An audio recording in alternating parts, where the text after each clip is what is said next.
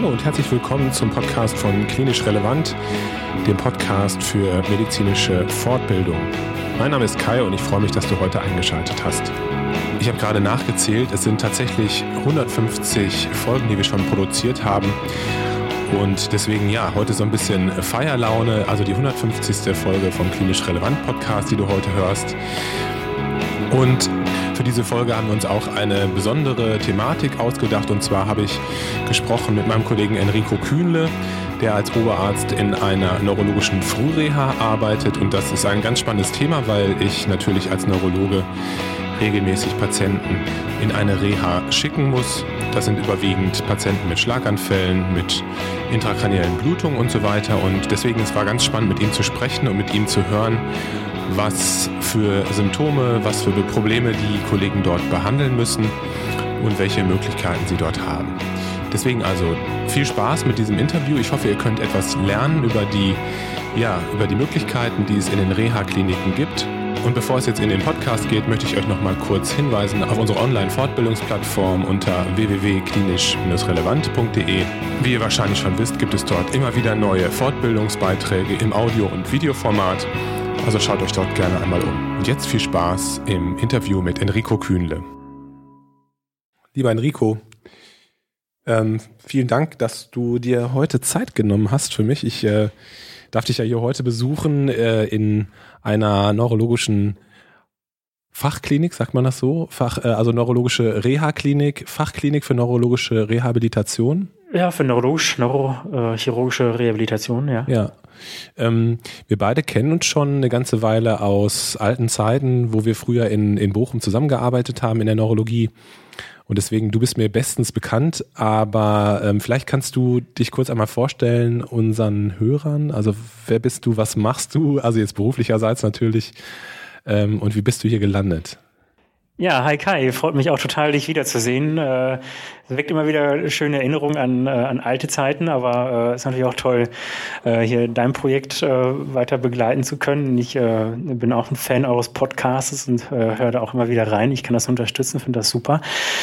Ähm, ja, wir kennen es ja aus dem Bergmannshaus Bochum, haben da unsere Ausbildung äh, teilweise zusammen oder gleichzeitig gemacht. Ähm, ich bin Facharzt für Neurologie.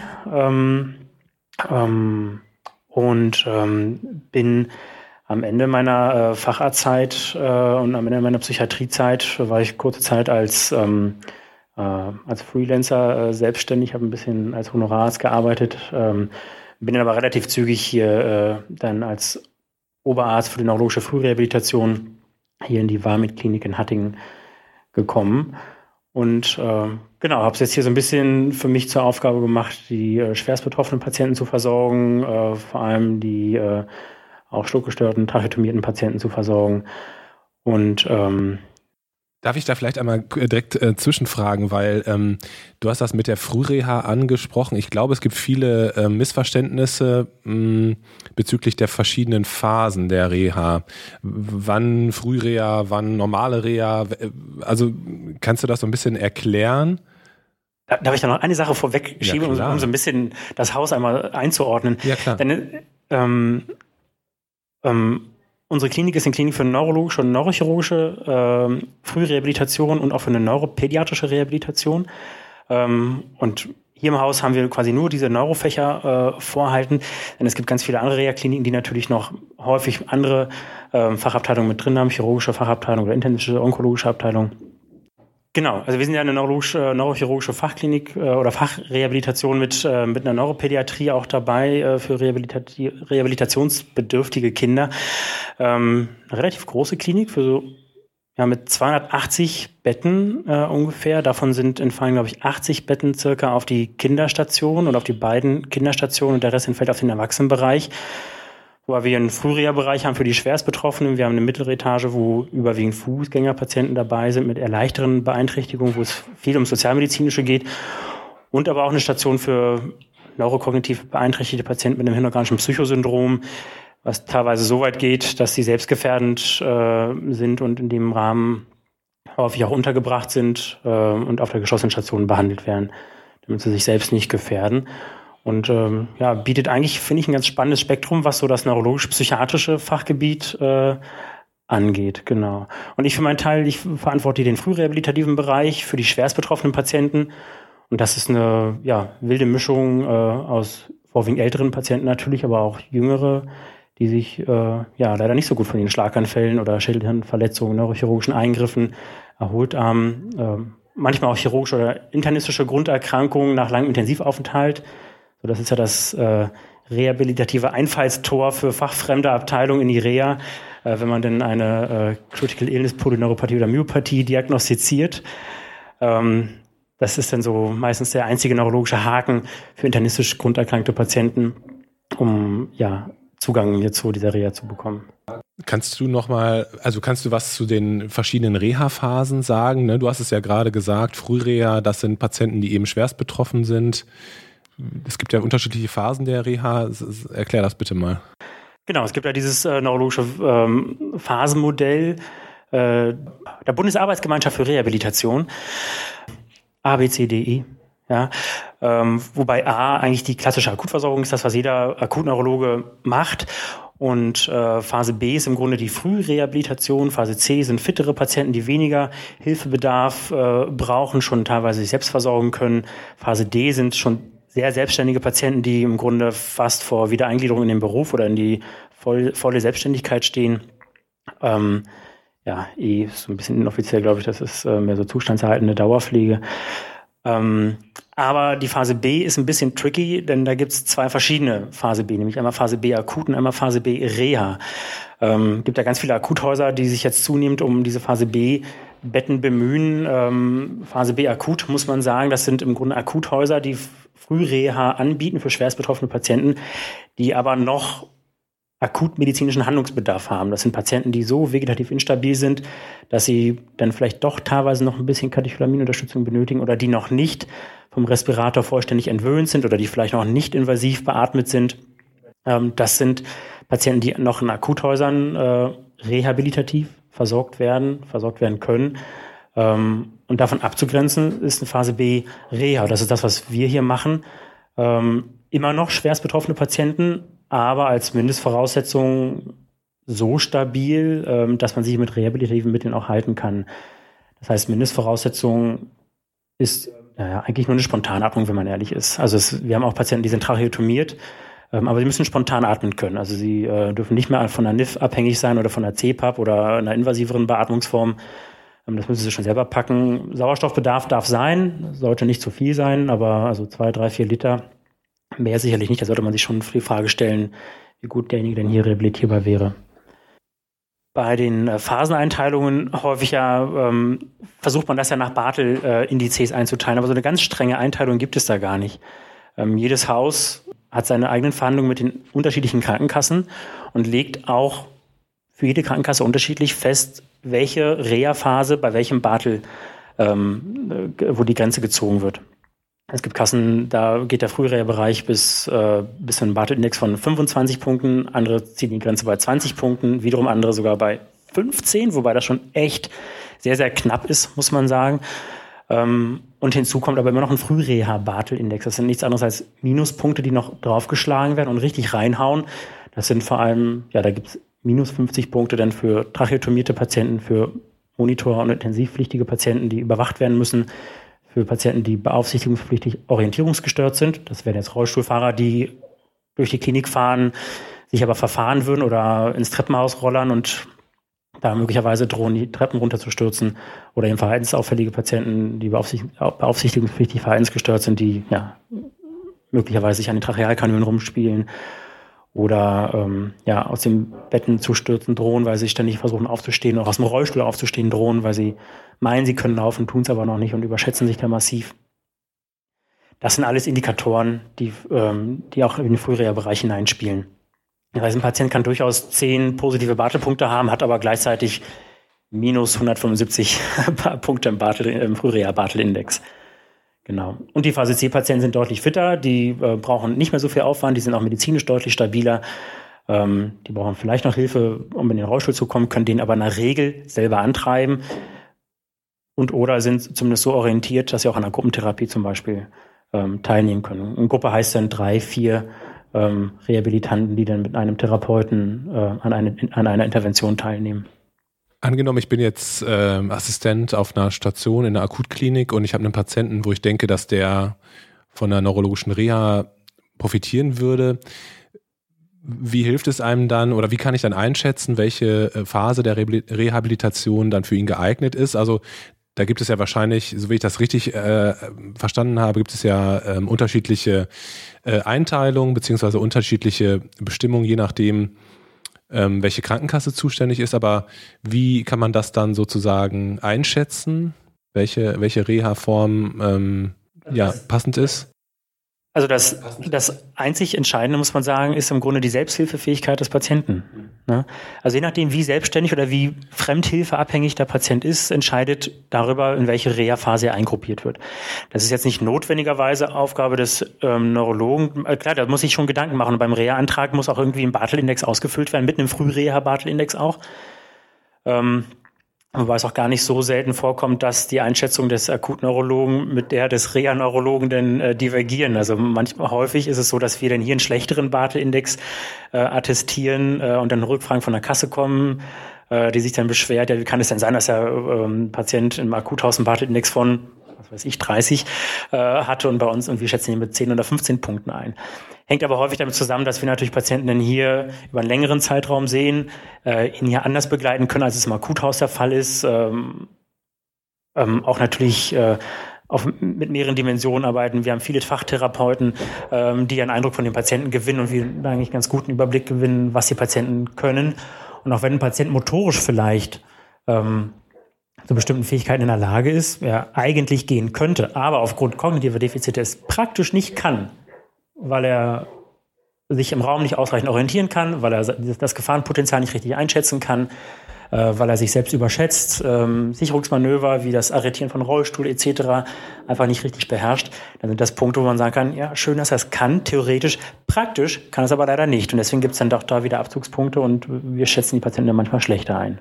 Was ich auch häufig mitbekomme, ist, dass es ähm, Missverständnisse bei der Kostenübernahme gibt. Also äh, es gibt ja Kliniken, wo ich praktisch den Patienten aus dem Akutkrankenhaus ohne Kostenzusage der Krankenkasse äh, direkt verlegen kann in eine Reha, in eine Frühreha.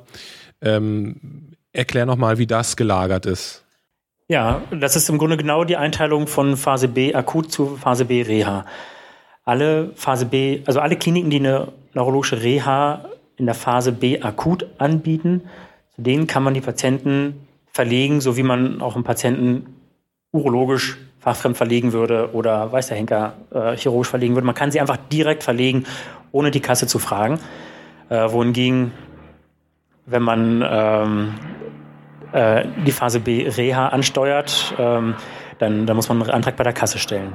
Und man hat dann zwar als Patient, ähm, respektive der Angehörige des Patienten, zwar den Versuch einer Wahlfreiheit, was das Klinikum angeht, wo man sagt, ja, ich möchte gerne unbedingt in die warme Klinik nach Hattingen, ähm, kann man das versagen bei der Kasse. Man kann es im Reha-Antrag dann auch an, anführen, ob die Kasse dann aber einen Vertrag mit uns hat oder ob sie nicht äh, lieber andere Häuser ansteuert. Ähm, das ist dann halt leider dann immer noch der Kasse vorbehalten.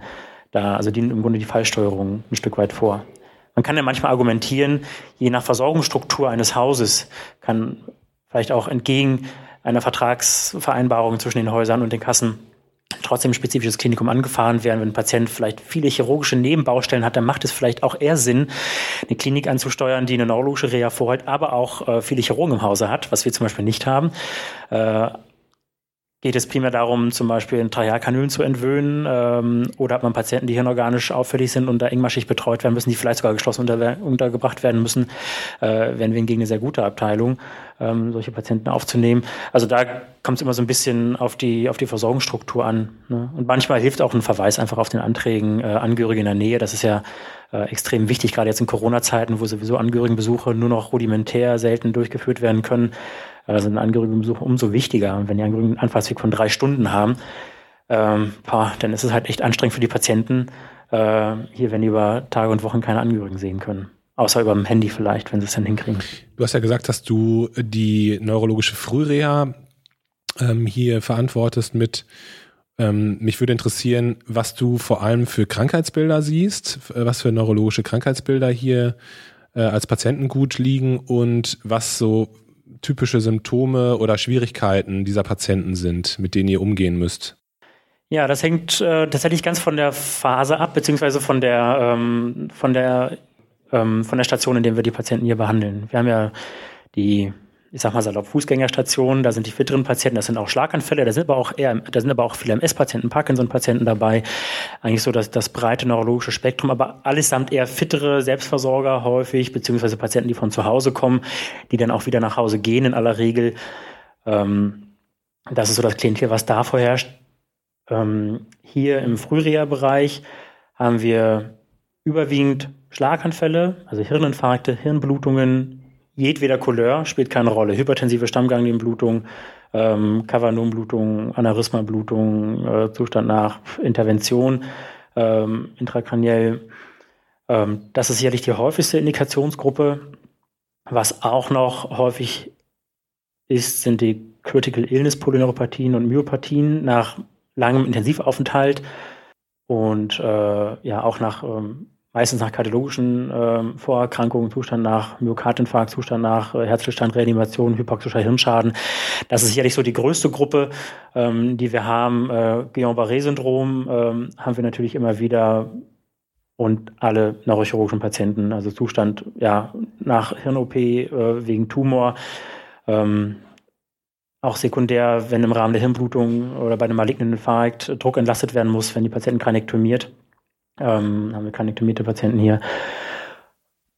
Genau, das ist so das Klientel. Überwiegend ältere Patienten, äh, muss man sagen. Ähm, wobei ähm, von den Intensivstationen die Critical Illness Polyneuropathie Patienten häufig eher ein bisschen jünger sind. Jünger heißt dann Ende 40, Mitte 50, Anfang 60, so in dem Dreh. Ähm, wobei wir auch natürlich immer auch wieder Patienten haben, die erst Ende 20 sind. Ne? Das ist dann emotional natürlich immer ein bisschen spannender. Ähm, legt sich das Team immer natürlich besonders gerne rein, weil dann meistens noch mehr rauszuholen ist. Und das Reha-Potenzial ist tatsächlich auch ein bisschen besser, egal wie schwer die Patienten betroffen sind. Ja, zu den Problemen, äh, die die Patienten hier mitbringen, ähm, ist das ja unterschiedlich. Patienten, also Eingangspforte ist ja recht niederschwellig, ja, spontan atmen ähm, ist ja eigentlich ja schon das einzige Kriterium. Und ansonsten sind die Patienten, also im Durchschnitt würde ich sagen, ist der Patient wach, bettlägerig und äh, allenfalls äh, zu ganz basaler Kommunikation fähig. Bestenfalls. So, und dann vielleicht noch ein Teil davon äh, tracheotomiert. Mit entsprechender Schluckstörung und so weiter. Ähm, das heißt, das muss man so ein bisschen aufgliedern. Ja, äh, wenn wir im motorischen Bereich sind, ähm, sind die Patienten, ja, haben ihre Paresen, Halbseitenlähmung oder Halb, äh, Hemiplegie, ähm, oftmals verbunden auch mit einem spastischen Syndrom, das ähm, ja manchmal auch richtig störend sein kann. Ähm, häufig, man muss ja bedenken, die Patienten haben meistens einen Vorlauf, bis sie hier mal so eine Reha aufschlagen von vier Wochen ungefähr, manchmal sogar auch noch länger. Ähm, das heißt, sie kommen manchmal auch schon einfach mit, äh, mit Druckgeschwüren, mit äh, Dekubiti am Steiß, was dann die Mobilisation, die Reha auch nochmal zusätzlich erschwert. Wenn die Fersen und Steiß Dekubiti hat, dann ist es natürlich schwierig, die Patienten mal für mehrere Stunden in den Rollstuhl zu lagern. Ähm, viele Patienten oder ja, haben ähm, auch eine Neglect-Symptomatik, eine Pusher-Symptomatik. Das ähm, ja, Neglect-Patienten kennen wir als Neurologen, glaube ich, multimodaler Neglect oder auch äh, ja, oligomodaler Neglect äh, zu irgendeiner Seite. Häufiger bei rechtshemisphärisch ledierten Patienten, die dann den Neglect nach links haben, ähm, wo man erstmal versuchen muss, auch eine Aufmerksamkeitsfokussierung des Patienten auf die nicht beachtete Seite äh, hinzubekommen. Ähm, das geht halt häufig auch mit dem Pusher-Syndrom einher, dass die Patienten sich massiv ähm, auf die ähm, kranke Seite rüber pushen und dann auch massiv, massiv bei dem äh, Therapeuten gegenarbeiten, was das Mobilisieren manchmal extrem erschwert, weil die Patienten so stark gegenarbeiten, ähm, dass man teilweise zwei äh, Therapeuten braucht, allein um den Patienten zu halten und den in den Stand zu bringen. Ähm, und da hängt ganz viel von ab. Davon hängt ab, wie wir die Patienten hier im Raum lagern, wie die Betten gestellt werden, wo die Nachttische hingestellt werden, von welcher Seite wir die Patienten ansprechen. Weil ein Neglect, je nachdem wie hart er ausgeprägt ist, muss man sagen, ähm, von unterschiedlichen Seiten angesprochen werden sollte. Ja, ein sehr, sehr schwer ausgeprägter Neglect, wo die Patienten wirklich nur auf die äh, lesionale Seite schauen. Ja, also bei einem rechtshemisphärischen äh, Neglect ihre Aufmerksamkeit auf die rechte Raumhälfte richten und das so ausgeprägt ist, dass die Kopfwendung alles, der ganze Fokus sich komplett nach rechts äh, richtet. denen tut man keinen Gefallen damit, von links, äh, sie von permanent von links anzusprechen. Das frustriert die Patienten teilweise auch. Da muss man teilweise von der, von der, äh, von der rechten Seite dann kommen und dann versuchen, peu à peu sich in den Neglect-Raum hineinzuarbeiten. Ähm, genau. Wohingegen natürlich leicht oder mäßig äh, gerade betroffene Patienten eher von der Neglect-Seite aus angesprochen werden sollen, um sie gerade zu zwingen, auch dann in diesen eigentlich weniger beachteten Bereich hineinzuarbeiten. Das heißt, Aufmerksamkeitsstörungen, Neglect, Pushen, Spastik, äh, Mobilitätsstörungen, ähm, ähm, ja, Schluckstörungen sind natürlich ein relevantes Problem. Sehr häufig unterschätzt, muss ich sagen, auch von den Akutkollegen manchmal. Manchmal werden es dann Patienten oralisiert geschickt oder auch ohne PEC, ohne, ohne Magensonde geschickt äh, die dann bis dato äh, wirklich bis zum Tag der Verlegung eigentlich noch äh, parenteral auch ernährt worden sind, äh, die wir denn hier liegen haben, wo man sagen muss, hm, jetzt müssen wir uns aber darüber Gedanken machen, wie man den Patienten oralisieren kann. Ähm, denn auch dazu gehört vielerlei. Die Patienten müssen richtig gelagert werden, müssen auch sich richtig lagern lassen, denn viele können ja gar nicht äh, sich in eine gescheite Position bringen und auch die Position selber halten. Die Rumpfstabilität äh, muss ja dazu, gehört ja dazu. Ähm, die müssen die Aufmerksamkeit mitbringen, müssen sich auf das Essen konzentrieren können ähm, und müssen auch nicht zuletzt natürlich den Schluckakt selber natürlich äh, adäquat äh, ja, durchführen können, dürfen sich nicht verschlucken. Und äh, ja, da ist ja so, dass wir dann halt hier dann niederschwellig eine Fäß machen, um zu gucken, äh, wie es um die Patienten gestellt ist, äh, um dann einfach die Kostform entsprechend anpassen zu können. Ähm, die allermeisten Patienten im früheren Bereich kommen bereits mit einer PEC. Dann stellt sich die Frage meistens nicht, aber trotzdem muss man sich natürlich den Gedanken über den Kostaufbau dann machen. Die tracheotomierten Patienten haben es nochmal besonders schlecht. Meistens natürlich geht das auch mit einer besonders schweren körperlichen Beeinträchtigung einher. Und das Problem ist, dass die erstmal die Atemumlenkung über den Kehlkopf hinbekommen müssen. Ja, sind die, und da hängt es einfach davon ab, wie, wie es um die Trachealkanüle bestellt ist. Kommen die Patienten noch mit einer geblockten Kanüle? Ist die Kanüle bereits entblockt? Können sie bereits einen Sprechaufsatz verwenden? Ähm, wie ist es um die Speichelsituation bestellt? Ja, ähm, das sind ja alles Patienten, die eine Schluckstörung oder eine schwere Schluckstörung haben. Das heißt, ähm, da geht es auch immer um das Speichelmanagement. Können die den Speichel selber runterschlucken? Muss man dann medikamentös unterstützen? Im Erwachsenenbereich alles off-label. Ne? Scopolamin, Pflaster, Atropintropfen, das ist alles immer off-label. Ähm, ähm, da muss man sich rantasten und schauen, was dem Patienten gut tut. Denn manchmal treibt man den Teufel mit dem Belzebub aus, dann äh, verringert man zwar die Speichelproduktion oral, erhöht aber die Viskosität bronchial und dann hat man das Problem, dass man, das Trachealsekret nicht mehr richtig absaugen kann oder dass wenn die Patienten husten, das Sekret an die Trachealkanüle verlegt zum Beispiel und dann muss man schnell absaugen oder die Seele entfernen, Kanüle sauber machen und wieder einfügen. Das sind ähm, so die Probleme der tracheotomierten Patienten. Die Schluckstörung ist assoziiert mit der Trachealkanüle, ähm, weil die Trachealkanüle ähm, eine Sensibilitätsstörung im Rachen macht? Oder also warum siehst du das so häufig, dass sie nicht auch schon eine, Schluck, eine Schluckproblematik haben? Ja, das hat viele Gründe. Also das ist tatsächlich ein geblockter Kaff sorgt auf bei einer Trachealkanüle. Ne? Wir haben ja dem, oder die Kanüle, die ja die Atemumlenkung von bronchial nach ventral zum Hals rausführt. Und bei einem geblockten Kaff, also sprich dem Ballon, der die Kanüle tracheal fixiert, äh, knapp unterhalb des, des Stomas, sorgt er dafür, dass letztendlich überhaupt keine Ventilation nach Pharyngeal, nach Laryngeal mehr stattfindet. Das heißt, der Kehlkopf bekommt überhaupt gar keine Luft mehr ab. Die Patienten riechen nichts, sie schmecken nichts, sie können nicht sprechen, weil kein Luftstrom über dem Kehlkopf stattfindet. Und wo kein Luftstrom ist, da ist auch kein sensibler Input, ja, kein sensibler Reiz.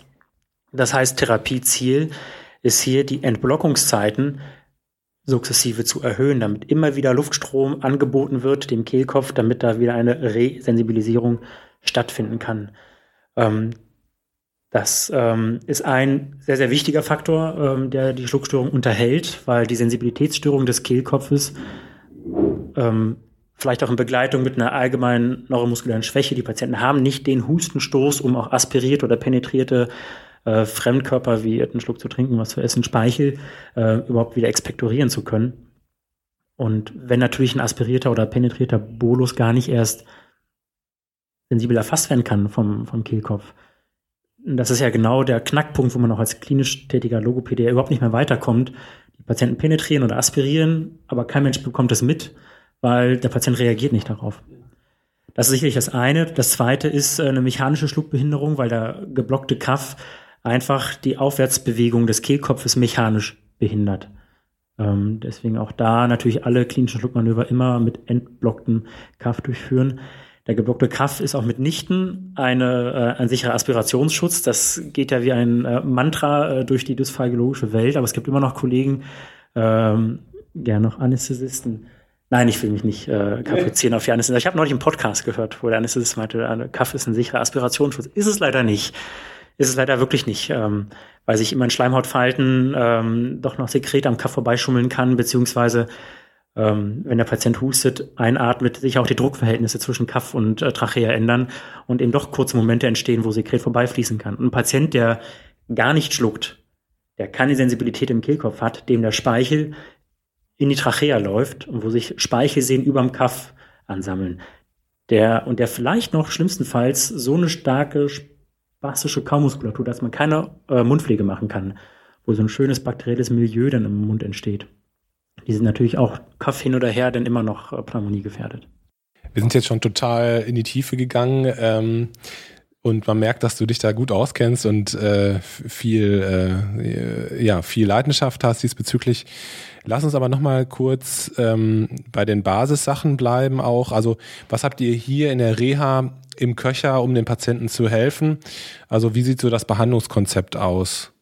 Im Grunde ist es die klassische multimodale Therapieansatz. Ne? Wir haben als Kerntherapiegruppen die Physiotherapie, die Ergotherapie, die Logopädie, die bei den Patienten natürlich die ja, Hauptarbeit verrichten. Man darf aber auch die therapeutische Pflege nicht vergessen. Die haben natürlich auch ihren Stellenwert. Ja, da geht's, fängt es bei der Lagerung, richtigen Lagerung und Positionierung des Patienten an, bei der Mobilisation raus aus dem Bett, rein in den Rollstuhl. Oder auch, wenn Rollstuhlmobilisation aus welchen Gründen auch immer nicht möglich ist, weil der Patient vegetativ dysreguliert mit dem Blutdruck im Keller geht oder die Dekubiti das nicht zulassen, auch im Bett möglichst vertikalisiert. Ja.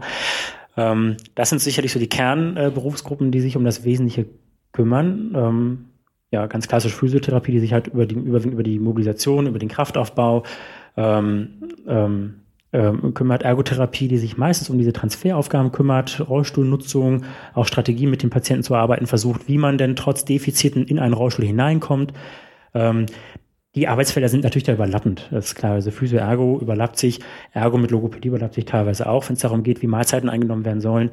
Die Logopädie hat hier ähm, zum einen die Aufgabe, Sprachbehinderungen äh, oder Sprechbehinderungen äh, wieder zu rehabilitieren, ähm, sprich Aphasika oder ähm, Sprechapraktika, ähm, dysarthrische Patienten wieder ans Sprechen zu bekommen, Wortverständnis ähm, wieder zu generieren oder auch nonverbal ähm, Möglichkeiten zu eruieren, ob man auf nonverbalen Wege irgendwie einen Kommunikationsweg findet.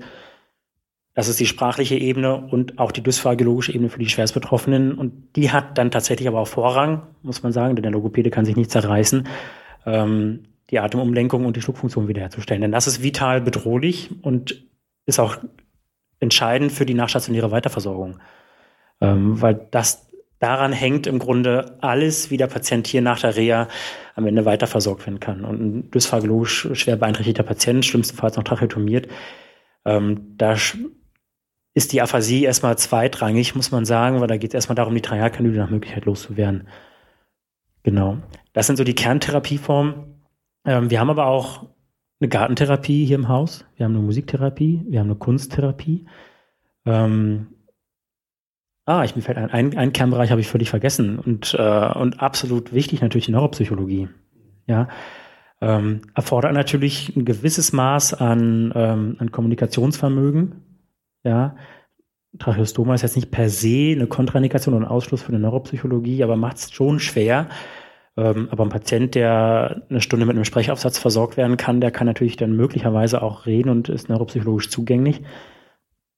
Ähm, und auch da gibt es zwei Felder. Einmal das Feld der Krankheitsverarbeitung. Das ist für Patienten großer Baustein, überhaupt erstmal klarzukommen mit den Defiziten, denn das sucht sich keiner aus. Ja, die Patienten und auch die Familien ja, werden ja von jetzt auf gleich häufig äh, in die Situation hineingestoßen und müssen sich mit einer völlig veränderten ähm, Lebensrealität äh, zurechtfinden und damit klarkommen.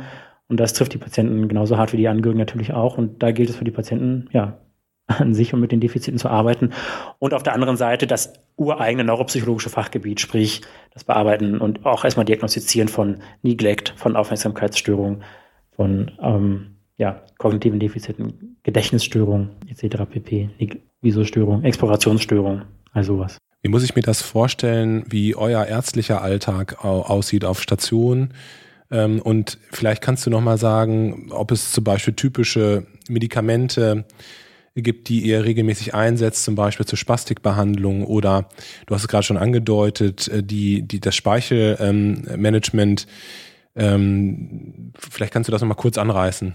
Jede Fachgruppe hier im Haus macht seine eigenen Aufnahmen. Die Pflege muss ihre Aufnahmen machen, die Therapeuten machen ihre eigenen Aufnahmen und die Ärzte auch. Und ähm, der medizinische Teil sieht natürlich äh, vor allem vor, die ganze Krankengeschichte zusammenzufassen, die medikamentöse Geschichte zusammenzufassen, die Medikamente anzuordnen.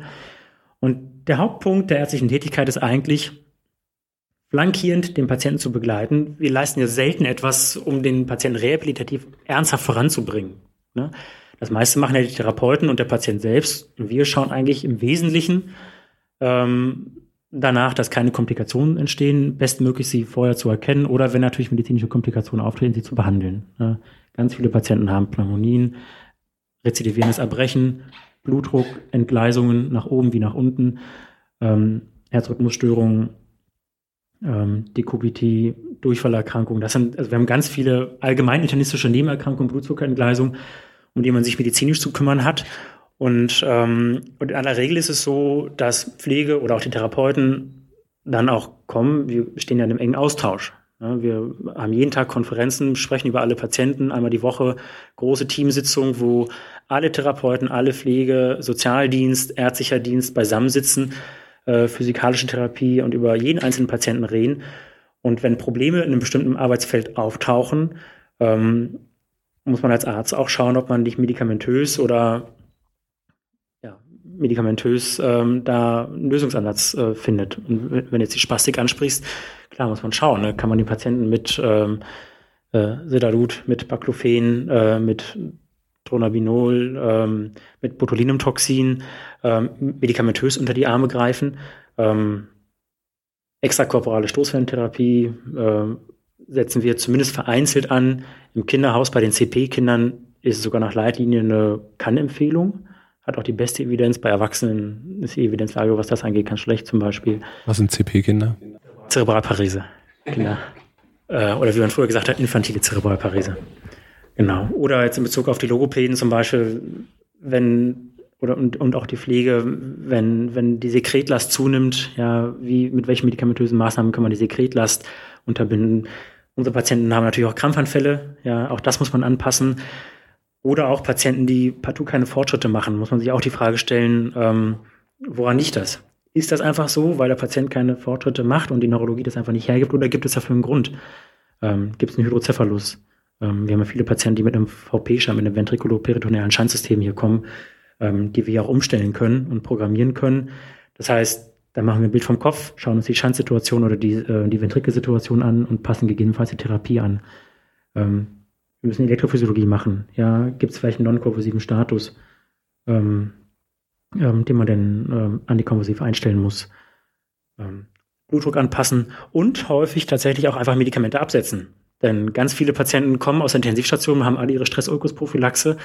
Ähm, haben aber auch schon ihre drei Pneumonien im Akuthaus hinter sich, äh, sind multiple antibiotisch vorbehandelt, äh, kommen dann zu uns äh, und dann muss man sich doch, denke ich, fix daran machen, auch das Pantozol vielleicht wenigstens zu reduzieren, vielleicht sogar, wenn es die gastrale Situation hergibt, auch ganz abzusetzen, weil Pantozol natürlich auch das Auftreten von Clostridien-assoziierten Diarrhöen äh, propagiert und auch Aspirationspneumonien, wenn denn auch schwerer verlaufen lässt, weil einfach die, die saure Schutzwirkung des Magens so nicht da ist auch Antikonvulsiva. Es gibt ja ganz häufig auch die Situation, wo man sich als Akutkliniker oder auch Intensivmediziner vielleicht gar nicht so sicher ist, ob ein Krampfanfall vorgelegen hat oder nicht. Und dann wird vorsichtshalber doch ein Antikonvulsivum eindosiert.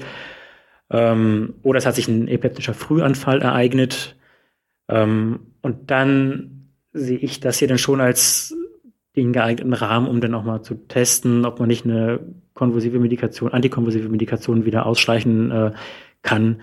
Denn wenn die Patienten krampfen, ist es mir lieber, es passiert hier bei mir und wir haben es hier im Griff und äh, können das schnell erkennen und können das schnell sehen, detektieren und können gegensteuern, als wenn das später im Pflegeheim oder zu Hause passiert. Wenn es dann überhaupt noch ausgeschlichen wird. Das ist alles super spannend, was du erzählst. Ähm Ich könnte dir stundenlang weiter zuhören. Vielleicht kannst du noch mal so ein paar klassische Missverständnisse ansprechen, die dir hier begegnen in der Arbeit. Also jetzt im, im, bei den Schnittstellen zwischen Akutmedizin und Reha. Was hörst du da? Auch vielleicht im Kontakt mit den Angehörigen. Was gibt es da für klassische Missverständnisse? Ähm, also mit dem Kontakt mit den Angehörigen anzufangen, äh, das ist ja unterschiedlich. Manche Angehörige haben ein sehr realistisches Bild und müssen sich natürlich mit der neuen Situation erstmal zurechtfinden. Ganz viele kommen aber natürlich, oder einige kommen aber natürlich auch mit der klaren Vorstellung, mein Mann, mein Vater, meine Mama, die wird doch hier wieder laufend die Klinik verlassen. Ja, jetzt sind wir aber natürlich alle keine Glaskugelgucker. Ne? Die Reha-Fähigkeiten der Patienten sind halt sehr heterogen. Manche ähm, schaffen es natürlich wieder ins Gehen zu kommen. Das hängt aber vom Ausgangsstand ab. Je, je schlechter der Patient in die Reha reinstartet, je höher das Funktionsdefizit ist und je älter der Patient ist, desto geringer ist natürlich das Reha-Potenzial, was nicht heißt, dass es nicht trotzdem gelingen kann, den Patienten äh, funktionell äh, deutlich weiterzubringen. Aber natürlich ein Patient, der ähm, gerade mal wach, aber ansonsten nicht kommunikationsfähig und auf maximale Fremdhilfe angewiesen hier zu uns kommt, vielleicht noch tracheotomiert, der geht praktisch nie als Fußgänger aus der Klinik raus. Ja, da ist das Therapieziel erst einmal ähm, eine sichere Rollstuhlmobilisation zu gewährleisten, den Patienten vielleicht so weit zu bekommen, dass er die Transfere unterstützt, dass er vielleicht in der Lage ist, aber auch nur vielleicht, den Rollstuhl unter optimalen Bedingungen für einige Meter selbst anzutreiben und einen Kommunikationsaufbau anzubahnen, dass man irgendwie basale Funktionen, haben sie Schmerzen, haben sie Hunger, geht es ihnen gut, etc ähm, zu ermöglichen. Das ist eigentlich so erstmal für die Stressbetroffenen das Hauptziel. Und den Zahn den Angehörigen zu ziehen oder die erstmal äh, dahin zu bekommen, ähm, dass man so kleinschrittig denken muss, ähm, das ist oftmals äh, richtig Arbeit. Kann ich auch total nachvollziehen. Ja, ging mir wahrscheinlich selbst gar nicht anders äh, als Angehöriger, aber das ist manchmal eine Ernüchterung, auch für die Patienten teilweise. Ähm, für die Akutmediziner ähm, ist es ähm, so, dass manchmal Patienten, ich sag mal, blutig entlassen werden oder noch warm entlassen werden ähm, und dann noch ganz viele Aufgaben ausstehen. Wir können vieles machen, also wir können Langzeitblutdruck, Langzeit-EKG, wir können EEGs und so weiter machen. Aber bei manchen Versorgungsformen äh, stoßen wir dann doch an unsere Grenzen, weil man dann doch zu viel die Patienten dann hin und her schicken müsste, wenn es um chirurgische Interventionen geht. Da sind manchmal akute Mediziner zu forsch oder kenne es natürlich aus dem eigenen Arbeitsalltag so, weil natürlich in, in, der Regel Krankenhäuser ja mit mehreren Fachabteilungen bestückt sind. Man hat immer Chirurgen, man hat immer Anästhesisten, Internisten um sich herum, vielleicht noch irgendwelche anderen Fachdisziplinen, die, die man konsiliarisch niederschwellig hinzuziehen kann. Das ist natürlich in so einer neurologischen Reha ähm, ähm, häufig schwieriger, sodass wir dann, also vieles können wir selber machen, aber manchmal stößt man dann auch an seine Grenzen und muss den Patienten selber, müssen wir dann auch konsiliarisch in äh, benachbarten Kliniken vorstellen glaube, was das größte Missverständnis auch angeht, ist die Reha-Dauer. Denn das erlebe ich gerade bei Patienten, bei denen zum Beispiel zu, äh, im Nebenbefund im Rahmen der Angiografie, wo man noch einen Lungenanschnitt mit, häufig mit drin hat, oh, da ist ein kleiner Nodulus im Apex der Lunge, ähm, äh, ja, fragliche Neoplasie, kann im Anschluss der Reha onkologisch weiter abgeklärt werden. So, Patient wird zu uns verlegt, zur Neuroreha. Ähm, ja, und dann ist so ein bisschen die Frage, ja, im Anschluss an der Reha, was stellt sich der Kollege da vor? Denn die meisten haben den Eindruck, dass eine neurologische Reha nur drei Wochen dauert. Das ist aber nicht so. Wir bekommen die Kosten zu sagen, der Kostenträger für drei Wochen, das stimmt. Wir stellen aber Verlängerungsanträge. Und je nachdem, wie fit der Patient ist und je nachdem, wie gut sich der Patient verbessert hat in den zurückliegenden Wochen, ähm, stellen wir Verlängerungsanträge und verlängern und verlängern und verlängern. Und es gibt zumindest theoretisch überhaupt kein, äh, kein klar definiertes und scharf umrissenes Ende, wann eine neurologische Reha beendet ist. Denn ein Patient ähm, der ähm, schwerst betroffen hier ankommt, aber konstant Fortschritte macht. Gutes Beispiel sind Querschnittspatienten oder GBS-Patienten, also Guillain-Barré-Syndrom-Patienten oder Critical Illness Polyneuropathie, Myopathie-Patienten. Die haben meistens Verläufe, die lange brauchen, aber an sich ein gutes Reha-Potenzial haben, wo noch viel an Funktionen zu holen ist. Und die sind dann hier auch drei Monate, sechs Monate. Ähm, ich glaube, die längste Patientin, die ich hier hatte, äh, war neun Monate hier mit einem Hirnstammkavernom, eine ganz junge Dame, äh, die am Ende alleine den Elektrorollstuhl bedient hat und sprechen konnte und auch alleine den Rollstuhl fahren konnte. weiterhin schwerst betroffen, aber hat von der Reha gut profitiert. Oder ein anderer älterer Herr mit GBS, der war einmal neun Monate und einmal sechs Monate hier, der zweimal die Zeit verbracht und der kam als tracheotomierter Patient tetra, fast tetraplegisch und ist als Fußgänger am Vierpunktstock dann am Ende der zweimaligen Reha dann hier letzten Endes gegangen. Also diese Einschätzung der Reha-Dauer ähm, hängt einfach ausschließlich vom, äh, vom Reha-Verlauf ab und wie gut sich die Patienten verbessern. Und dann stellt sich mir natürlich die Frage, um wieder auf den Ursprungsbeispiel zurückzukommen, ähm, was mache ich jetzt mit dem Tumor oder dem fraglichen Tumor? Muss ich den nicht vielleicht doch mal vorzeitig vorstellen und so weiter? Deswegen äh, schlagen die Kollegen manchmal irgendwelche Anschlusstermine vor. Und ja, wir haben schon Termine in der kardiologischen Ambulanz zur Schrittmacherkontrolle äh, für den hm, hm, vorbereitet. Und dann stellt man sich die Frage, ja, kann das jetzt wirklich bis nach dem echten Ende der Reha warten? Sollen wir den Patienten vielleicht doch mal während der Reha dahin schicken? Unterbrechen wir die Reha für eine chirurgische Intervention? Auch ein Kalottendeckel muss ja irgendwann wieder ähm, äh, eingebaut werden, zum Beispiel. Ähm, also, ja, ich glaube, da unterschätzen Akutkollegen, wie lange eine Reha tatsächlich dauern kann. Enrico, du hast uns einen total schönen Überblick gegeben über eure Arbeit, über das, was hier so gemacht wird.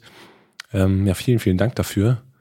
Ähm, ich glaube, äh, dass es für viele wichtig war, mal so ein bisschen so Insider-Wissen zu bekommen.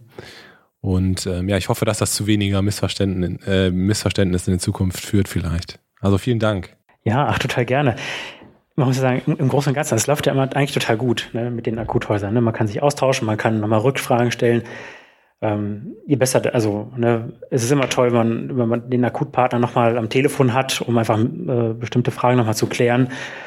Ähm, weil manchmal auch Therapien einfach ineinander greifen. Ne? Bei Patienten, die irgendwie ja, immunsupprimiert werden müssen, die regelmäßig äh, dann vorgestellt werden müssen unter der laufenden Reha. Wenn man sich da absprechen, abstimmen kann, ist das das Optimum. Ne? Dann gehen die Patienten für zwei Tage ins Akuthaus, bekommen ihre Infusion, kommen wieder zurück zur Reha, setzen das hier fort. Und das ist ein gutes Konzept, das kann gut funktionieren. Ich bin ja auch sehr interessiert an Fäßuntersuchungen, an Schluckstörungen und so weiter. Ich hoffe, dass wir uns da diesbezüglich nochmal irgendwie wieder treffen und äh, wieder sprechen. Äh, schauen wir mal. Da rennst du offene Türen ein. Also da, also wenn es um die Trachealkanülenversorgung und äh, Fäßpatienten geht, da habe ich auch Wünsche an die Akutmediziner, so ist es nicht. ähm, da gibt es ganz viele Techniken, auch die man auch schon im Akuthaus anwenden kann, um überhaupt das Entstehen von, von schweren Schluckstörungen zu verhindern. Ne? Da geht es ja mit der elektrischen Fahrungsstimulation äh, los, die ja jetzt ähm, gerade ganz akut äh, Aufwind erfährt. Ähm, aber es gibt auch so, ich glaube, eher so Nischen, Nischentechniken wie Above Cuff Vocalization zum Beispiel, äh, die nicht so viele Kollegen kennen, die aber, denke ich, auch nicht unattraktiv ist, die man auf Intensivstationen schon bei beatmeten, tracheotomierten Patienten durchführen kann. Ja, dann haben wir schon ein Thema fürs nächste Mal. Ähm, Freue ich mich auf jeden Fall drauf. ja, sehr schön. Rico, also vielen Dank. Sehr gerne, Kai. Vielen Dank, dass du heute wieder zugehört hast und unser Gast gewesen bist. Wir hoffen sehr, dass dir dieser Beitrag gefallen hat und dass du etwas mitnehmen konntest für deinen klinischen Alltag. Wenn dem so sein sollte, dann wie immer gerne der Aufruf, äh, teile gerne dieses Podcast-Interview mit deinen Kolleginnen und Kollegen. Und wenn du Lust und Zeit hast, dann darfst du uns auch gerne eine positive Bewertung bei Apple Podcasts hinterlassen. Wenn du Lust hast, einmal mitzumachen bei Klinisch Relevant, denn ja, wir verstehen uns ja als offene Fortbildungsplattform, dann melde dich ganz einfach unter kontakt.klinisch-relevant.de. Vielleicht gibt es ja ein Thema, das dich besonders interessiert oder wo du dich besonders gut auskennst und dann würden wir gerne mit dir sprechen. Wenn du Lust hast, schau dich auch gerne auf unseren Social Media Kanälen um und oder äh, abonniere unseren Newsletter auf klinisch-relevant.de. Und ja, im Intro hatte ich es schon gesagt, es gibt wieder neue Kurse auf unserer Fortbildungsplattform, also schau dich gerne einmal dort um. Ich freue mich schon, wenn du beim nächsten Mal wieder einschaltest. Pass auf dich auf, bleib gesund. Bis zum nächsten Mal. Ciao.